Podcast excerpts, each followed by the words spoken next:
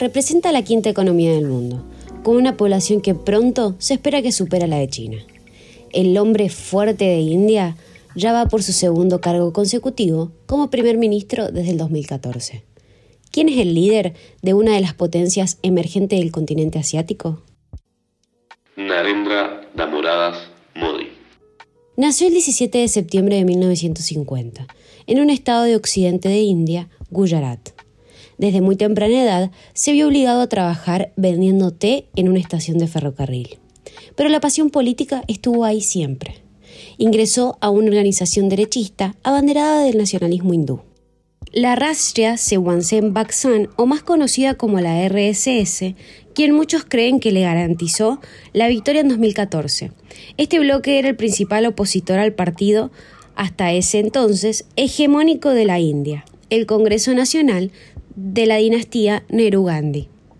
La ideología compartida era la reivindicación de India como una nación confesionalmente hindú.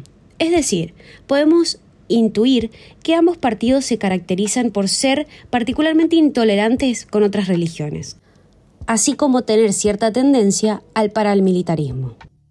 Su pasión se convirtió en una carrera de grado y obtuvo el título de Ciencias Políticas en 1978. Dos años después, se confirmaría el actual partido político del cual es parte hoy en día, el Partido Popular Indio, más conocido como el BJP y por su firme tendencia nacionalista. Sus primeros pasos en la política fueron como secretario general en su localidad natal, y su próximo salto, bastante alto podemos decir, sería a ministro principal de Gujarat en 2001. Pero no todo es color de rosas. Al año siguiente, desde el inicio de su gestión, India vivió uno de los episodios más violentos de carácter interreligioso entre hindúes y musulmanes, motivados por rivalidades históricas.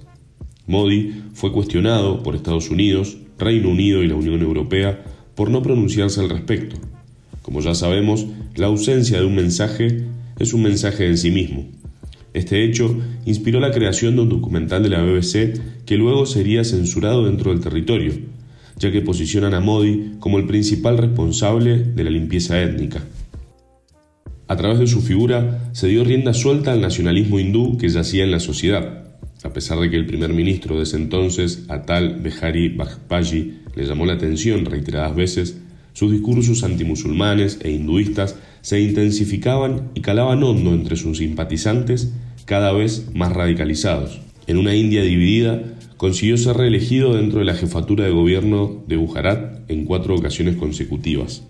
Fue ganando popularidad, quizás por el crecimiento económico que se veía, producto de un mayor desarrollo social o por su ascenso dentro de la misma estructura de su partido político, o tal vez por ambas, pero la sociedad comenzó a ver en él la solución que India necesitaba. El verdadero salto político fue cuando el partido del cual era líder ganó la mayoría parlamentaria en 2014, lo que automáticamente lo convirtió en primer ministro. Batacazo, porque desde 1948 que no ganaba otro bloque que no fuera el partido del Congreso. Durante su campaña había prometido reformas económicas y la creación de puestos de trabajo, promesas que, lamentablemente, no pudo cumplir, ya que el desempleo escaló de manera tal que incluso dejó de ser medido por el Ministerio de Trabajo. Conjuntamente, realizó recortes de presupuestos a los gastos sociales destinados a empleo, comida y salud, en un país donde la mitad de sus habitantes son pobres y el agua potable es un lujo. El cóctel del desastre. A estas dificultades se le agrega un dato que no debemos olvidar, el nacionalismo hindú segregando minorías, sobre todo musulmanes. Grupos extremistas utilizaron como uno de los justificativos el consumo de la carne vacuna para acosar y violentar a los musulmanes. La censura fue tal que incluso algunos estados prohibieron su consumo. El año 2019 fue escenario de unas nuevas elecciones generales en India y Modi buscó su reelección. Y spoiler, la encontró. Aproximadamente 912 millones de personas, sí, 912 millones, fueron elegibles para votar, de los cuales el 67% se hizo presente en las urnas. Esto no solo significó la mayor concurrencia de votantes en la historia del país, sino también la mayor participación de mujeres en una elección. De los más de 2.000 partidos registrados al momento de la votación, el BJP fue el claro vencedor del escrutinio. El mismo, además de conseguir la reelección de su máximo referente como primer ministro, obtuvo la mayoría absoluta de la Cámara Baja del Parlamento con el 37% de los votos. Nerendra asumió su segundo mandato con una marcada desaceleración en el crecimiento de la economía, producto de una disminución en la inversión privada y un aumento del desempleo. De esta manera, sus promesas de campaña nuevamente se hacían humo. A esta situación se sumó aquello que en 2020 supo aniquilar incluso a los políticos más esperanzadores, la pandemia. India no solo se vio perjudicada desde el punto de vista económico, sino que también cuestionaba su gestión por la comunidad internacional. Además, volvió un gran amigo de Modi, la censura. Se restringió la libertad de expresión y se censuraron las críticas. Y la prueba más grande de esto fue la detención y el enjuiciamiento del principal opositor de Modi, Raúl Gandhi, acusado de difamar al primer ministro. Entre sus políticas de gobierno más polémicas, sin duda se encuentra la Ley de Enmienda de Ciudadanía, aprobada por el Parlamento, la cual tiene como fin proteger las minorías religiosas, otorgándoles la nacionalidad a los inmigrantes irregulares.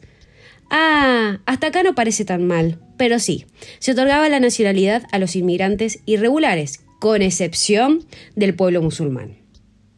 Esta decisión derivó en enfrentamientos violentos rechazando el extremismo hindú así como también en denuncias por parte de la oposición ante la inconstitucionalidad de esta medida que atenta contra la Fundación Laica. En el año 2023, Modi presentó su libro en donde, entre otras cosas, relata la política exterior de su gobierno.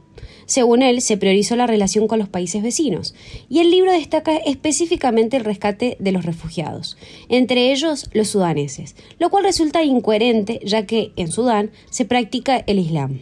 Pocos días después, realiza la inauguración de la nueva fachada del edificio del Parlamento, siendo esta una función que le correspondía a la presidenta, dejando en claro su finalidad de ser él quien llevará adelante este símbolo de la reivindicación india, ya que este edificio representaba la etapa colonial. Si reversionamos la frase del expresidente Raúl Alfonsín, los hombres pasan, las ideas quedan, podemos pensar que Modi pasará, pero India quedará el país asiático continuará siendo una potencia emergente a escala global y una clara potencia a nivel regional. Pero sin dudas, cuando pensamos en la India de los últimos años, es menester pensar en Arendra Modi, el hombre fuerte. El mandato de este personaje genera tanta polémica que desde el inicio de su carrera política Estados Unidos le negó una visa, para años más tarde recibirlo con una alfombra roja. Y esto no fue porque sí. Lo cierto es que, en este nuevo orden mundial, una de las economías más importantes del mundo, con la segunda población más cuantiosa, un enorme arsenal nuclear y conflictos internos, juegan un papel fundamental. Y Modi, con sus métodos poco ortodoxos, logró reforzar la identidad nacional india y apostó por convertirse en un referente tecnológico internacional, con la implementación de su propio Silicon Valley. Un político con cintura, que supo caer parado en plena guerra, con el enemigo público de Occidente como aliado y principal importador. Modi nunca repudió la invasión rusa, pero constantemente actúa como mediador entre ambas partes para fomentar una negociación, una postura de política exterior no confrontativa, diferente a su política social con los musulmanes. Lo cierto es que con un discurso de vengo de una familia humilde, intentando mostrarse cerca del pueblo, el mandatario sigue cayendo parado. Mientras hablamos de esto, la presidencia india en el G20 alcanza su sexto mes con muchos comentarios a favor de su trabajo y los ojos del mundo están puestos en el accionar de Narendra Modi.